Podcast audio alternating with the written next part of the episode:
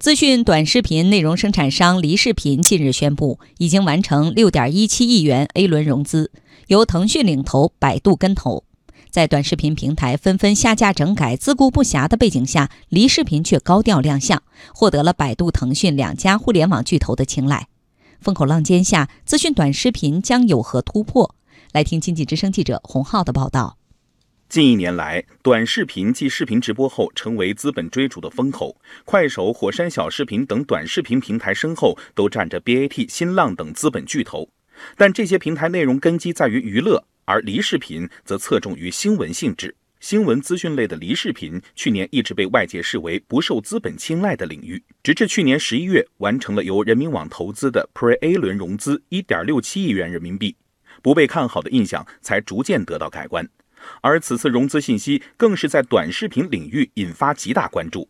今年四月十号以来，今日头条下的内容平台内涵段子被永久封禁，随后快手、抖音、西瓜视频等短视频平台被要求严肃整改。在此风口浪尖下，梨视频却高调亮相，获得了百度、腾讯两家互联网巨头的青睐。财经评论员魏武辉认为。名人效应以及正能量的内容，使得梨视频在众视频平台手忙脚乱的整改之际，仍可安之若素。梨视频有很强的黎瑞刚的印记在，李瑞刚在国内也是内容行业的大佬，在这方面接受到腾讯的投资，个人觉得也不算奇怪。再加上梨视频开始做民生化标签以后，说一些中国的一些。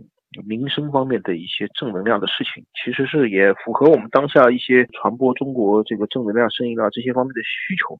不过，当前困扰资讯类短视频平台发展的主要问题还是流量不足。相比起在新浪微博上的人气，离视频 App 自身就比较惨淡了。各类新闻资讯的图文直播峰值不超过三十万，这样的数字对于离视频来说显然是不合格的。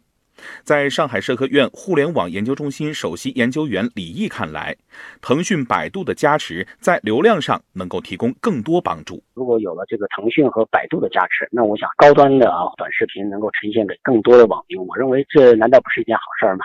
除此之外，以梨视频为代表的资讯类短视频平台很难与电商平台进行商业上的合作。魏武辉认为，在流量提升的帮助下，资讯类短视频或可在信息流广告上做文章。如果整个 App 的装机量足够多，那么这个时候它就可以做信息流广告了。李毅表示，在这个时间点上，拥有严谨新闻资讯等标签的梨视频获得融资。不仅暗示了短视频领域投资新的方向，也将对受众的价值观产生积极作用。榜样的力量是无穷的。之前你能看到大幅的获得这个融资的，都是这些低俗的，或者说这个打擦边球的一些短视频，那么也引领了整个资本市场的效仿效应。那么现在梨视频获得腾讯啊、百度这样的互联网巨头的这个投资之后，可能这个风向会发生变化。首先，这个投资者会知道，可能像这样的将来是生命力更长的，投资回报更大的。那么也给民众更多的一个。释放这样的可能是更多的去看的、传播的啊，也是这个社会应该是主流的这样的一种文化。